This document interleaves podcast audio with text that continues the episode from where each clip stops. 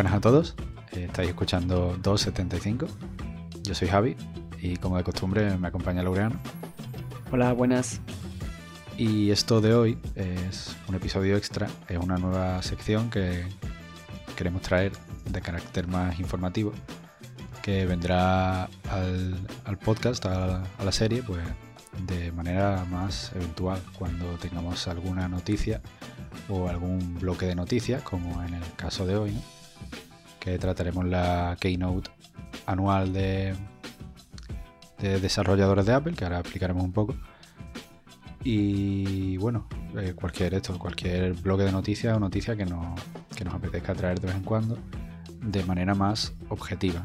Si los episodios suelen ser más de charla, de debate, más subjetivos, pues esto queremos que sea más, más conciso, más al grano, más objetivo y que tengan una duración de unos 15 minutos para que eso, para que no se haga muy largo y tengan el mero objetivo más que nada de, informar, no de, no de ir mucho más allá. Y bueno, Laureano, te voy a dar paso para que empieces a comentar las novedades de, iOS y iPadOS, que son los sistemas operativos de eh, iPhone y iPad, respectivamente. Efectivamente.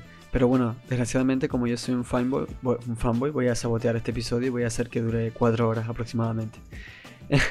no, hombre. Eh, bueno, pues como ha comentado mi compañero Javi, em, este evento de Apple se realiza una vez al año, dura un par de días y, bueno, una semana normalmente y se hacen diferentes charlas sobre las novedades que va a haber de cara a los desarrolladores, de cara al público. Y pues este año eh, Apple ha presentado la nueva versión de iOS y de iPadOS, que a partir de ahora vamos a decir como iOS simplemente porque es casi el mismo sistema operativo.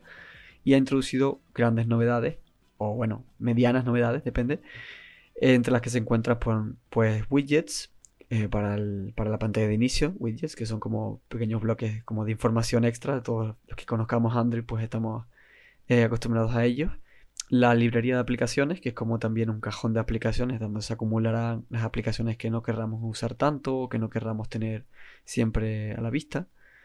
Tenemos también las notificaciones de llamada, es decir, cuando nos entra una llamada, en vez de ocupar toda la pantalla, ocupará simplemente la parte de arriba como una notificación normal, lo cual es bastante menos estresante. Tenemos también ventanas flotantes para videollamadas o para vídeos Mm, en la aplicación de mensajes, de mensajería de SMS de, iPhone tenemos pues, un par de opciones nuevas, ¿no? De fijar chats arriba, podemos citar mensajes para responderlos. Pero bueno, estas son ciertas cosas que en España no se usan mucho porque la aplicación de mensajería la gente no la utiliza, utiliza WhatsApp, Telegram, lo que sea. Luego tenemos eh, esto también Apple Maps, que siempre ha ido muy por detrás de Google. También han traído un par de novedades respecto a accesibilidad, eh, usuarios con sillas de ruedas, em, creo que también para rutas de, ciclismo y demás. Pero bueno, repito, también es muy poco usado aquí en España. Han, traído una aplicación nueva de, traductor, que también queda muy por detrás de la de Google. Mm, tenemos también personalización de los memojis o animojis, bueno, de los emojis estos de que se hacen con tu propia, digamos, con tu propia cara personalizable y todo eso que puedes mandar en mensajes. Tenemos un rediseño de Siri, que ahora en vez de ocupar también la pantalla completa, pues ocupa como una especie de globito abajo de la pantalla. Y tenemos por último em, una cosa llamada App Clips, que no vamos a entrar mucho en detalle, pero básicamente es como aplicaciones en miniatura que no tienes que instalar, sino que son como contextuales, ¿no? Que llegas a un sitio y en vez de pedir comida con la aplicación, pues como que se te instala cierta parte de la aplicación, en fin, un poco técnico, así que lo dejamos. Y por último, para iPad, pues todas estas novedades que hemos comentado, sumado a que ahora se puede escribir a mano texto con el lápiz, es decir, se traduce a texto escrito, y que se puede utilizar el famoso buscador Spotlight, que es buscador, digamos, dentro de todo el iPad, dentro de todo el tema, desde cualquier sitio. Así que bueno, estas serían todas las cosas. Yo creo que con esto ya podemos pasar a, a MacOS, con lo que va a continuar mi compañero Javi. Correcto. Bueno, también hay, siempre hay más novedades, pero son irrelevantes, no, vamos a mencionarlas, son muchas, siempre son muchas y bueno, nos hemos quedado con, los highlights, ¿no? Con lo, con lo, más importante. Y bueno, por la parte de MacOS, lo más relevante, bueno, casi exclusivamente, es que lo han rediseñado la interfaz. Lo que usáis aquí MacOS, tengáis un MacBook o un iMac o lo que sea, bueno, pues estáis acostumbrados a una interfaz que con los años no ha cambiado mucho. Ahora tampoco es que vaya a cambiar drásticamente, pero va a recibir mucho de la interfaz de, de iOS, de iOS, o más bien de iPadOS, que al final son iguales, ¿no? Pero como tiene un formato más parecido a la pantalla, pues os puedes recordar más a ello. Principalmente van a rediseñar el dock, que es la barra donde están todos todas las aplicaciones debajo, los iconos de dichas aplicaciones y, bueno, la barra de arriba donde están todas las opciones de la aplicación en concreto, la hora, eh, vuestro usuario, las notificaciones, etcétera. Tenemos también un rediseño de Safari que va a ser más rápido, más seguro, más personalizable. Y de la aplicación de mensajes que estaba bastante atrás respecto a la de, a la de iOS y iPadOS. Aunque bueno, como ha comentado Laurano, no es algo que se use muchísimo en España. Así que podemos pasar de ello también un poco. Y actualizaciones en segundo plano también. Otra de las novedades. Y por parte de WatchOS, el sistema operativo de los Apple Watch, tenemos tracking de sueño, que es algo que se llevaba mucho tiempo pidiendo. Alguna otra watch face nueva, sin mucho, sin mucho más. Eh, distinto tracking de bailes y un par de ejercicios nuevos y detección de lavado de manos para saber si te estás lavando bien las manos, durante cuánto tiempo, etcétera. No quitando el tracking de sueño, que es lo más relevante y lo que se está pidiendo, tampoco hay mucha más novedad. Así que bueno, ahora vamos a hablar un poco de ella y nos vamos a centrar básicamente en, en iOS porque es lo que más nos interesa y entendemos que también es lo que más le interesa al público.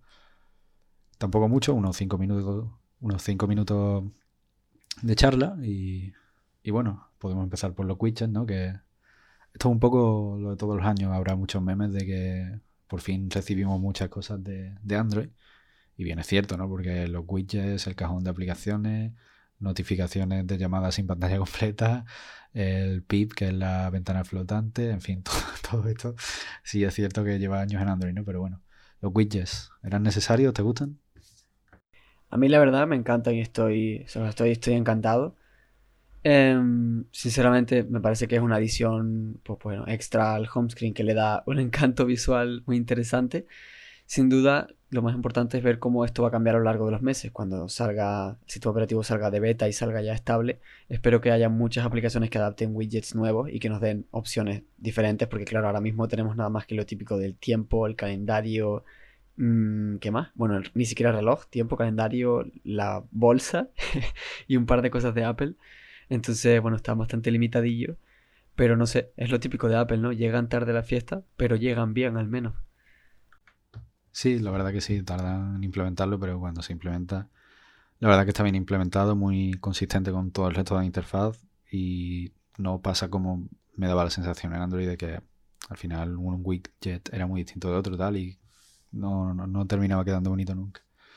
El cajón de aplicaciones, pues bueno, algo útil, la verdad, se agradece porque puedes tener aplicaciones que a lo mejor usas una vez al mes, una vez a la semana, entonces que te interesa tener, pero quizás no tenerla siempre ahí delante a la vista, pues la metes al cajón de aplicaciones y te dejas tus dos o tres pantallas, o una o dos incluso, o solo una, como llevas tú ahora mismo, con lo más importante y, y ya está, y una experiencia mucho más limpia, mucho más minimalista.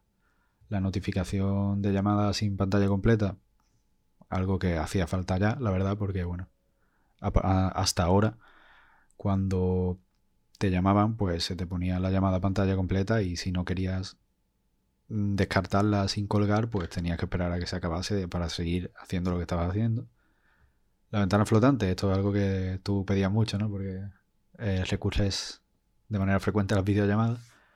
Exactamente, y es muy molesto porque sales de, Google Duo, por ejemplo, y la persona deja de verte, deja de ver tu cámara, y tú, por supuesto, no puedes verla a ella, solo la escuchas. Exactamente, sí que, sí que venía haciendo falta ya. Y por último, las app clips que han mencionado antes, vamos a explicar un poco qué son. Eh, se trata de unas aplicaciones que, bueno, en algo similar a Android, que quizá os suenan, se llaman Instant Apps. en este caso, Apple nos trae unas aplicaciones mm, de muy poco peso, unos 10 megas, cosas así, que se puedan descargar fácil y rápidamente en la calle. Y las distribuirá, o sea, serán necesarias o útiles eh, por ejemplo, para alquilar un patín eléctrico que está muy de moda o en una cafetería donde tengas que usar una app para pedir, pues pondrán etiquetas NFC que acercando el móvil te descargará la, versión reducida de dicha aplicación y lo podrás usar sin tener que descargarla entera, ni perder mucho tiempo, ni configurar mil cosas, etcétera. Seguramente sea algo que no veremos mucho en España, así que en Estados Unidos pues supongo que se apostará más por ello. Aquí, si algún día lo vemos, pues será de manera breve, no creo que se implante mucho. Así que, bueno, comentar que ambos hemos instalado ya la beta de iOS 14, no, no podíamos estarnos quietos para variar de hecho. ¿Y primeras sensaciones qué tal? Yo la verdad estoy muy contento. El año pasado probé también la beta de iOS 13, pero sin duda era mucho más inestable que esta. Y bueno, iba a decir que recomiendo a quien le guste trastear y todo eso instalarla, pero realmente me lavo las manos porque es una beta, puede tener un montón de fallos, puede no sonaros la alarma al día siguiente para ir a trabajar y que os echen, así que mejor no fiarse. Pero por ahora muy bien, estoy bastante contento, muy bonita muy útil el tema de lo que he dicho de los widgets y el cajón de apps. Como que te hace usar el móvil de manera diferente, aunque suene muy dramático eso. Y no sé, habrá que ver qué tal la batería y el rendimiento pasado más días, la verdad. Sí, ciertamente mejor que te laves las manos y no, nos responsabilicemos. Si alguien quisiera probarla, pues ya sabe cómo, puede investigarlo o puede preguntarnos. Pero tal cual, eh, puede ser una experiencia muy inestable. Yo, sinceramente, si no estuviéramos en la situación en la que estamos, no lo hubiera puesto, pero sí que es verdad que ahora, pues trabajando desde casa, pasando tanto tiempo como pasamos encerrados, mucho más que antes, eh, entonces pues mm, me puedo atrever más porque sí que me puede dejar tirado, como tú dices, pero las oportunidades se reducen drásticamente y los efectos que pudieran tener, pues también. Así que lo he puesto y, ya iremos viendo qué tal. De momento sí que, sí que muy bien. Yo quería decir una cosa que me he acordado antes. Eh, cuando hemos pasado por Mac, creo que no, no, lo has mencionado. Bueno, es que tampoco es de, no es de actualización de Mac en sí, sino que Apple ha comentado una cosa que tiene bastante importancia durante la conferencia y es que a partir de este año, finales de año, van a empezar a hacer ordenadores con sus propios chips. No vamos a entrar muchos detalles técnicos respecto a esto porque es muy mucho materia de ingeniero, programador y demás, pero básicamente que Apple, como algunos sabéis, en su iPhone, iPads y demás utiliza sus propios chips con tecnología o digamos con arquitectura ARM y hasta ahora en los portátiles pues utiliza procesadores Intel de toda la vida. Y entonces es interesante porque a partir del próximo año van, a empezar a salir portátiles con sus propios chips, lo cual va a tener pues mejor rendimiento, mejor batería y esas cosas. Yo creo que, bueno, esto era, digamos, una curiosidad más o menos importante. Y con esto pues ya habríamos barrido prácticamente todo lo de la conferencia, parece poco, pero claro, hemos hecho un resumen. Y, nada, os recomiendo a, todos los que os interese pues, ver la conferencia completa de Apple que dura unas 2-3 horas para que podáis pues, enteraros un poquito más del tema. Pero yo creo que esto sería todo por este episodio extra. Esperamos que, que os haya gustado bastante y que podamos continuar con este formato cuando haya así otras noticias y eventos importantes. Y nada, nos vemos en el siguiente episodio normal. Un saludo y hasta pronto. Hasta luego.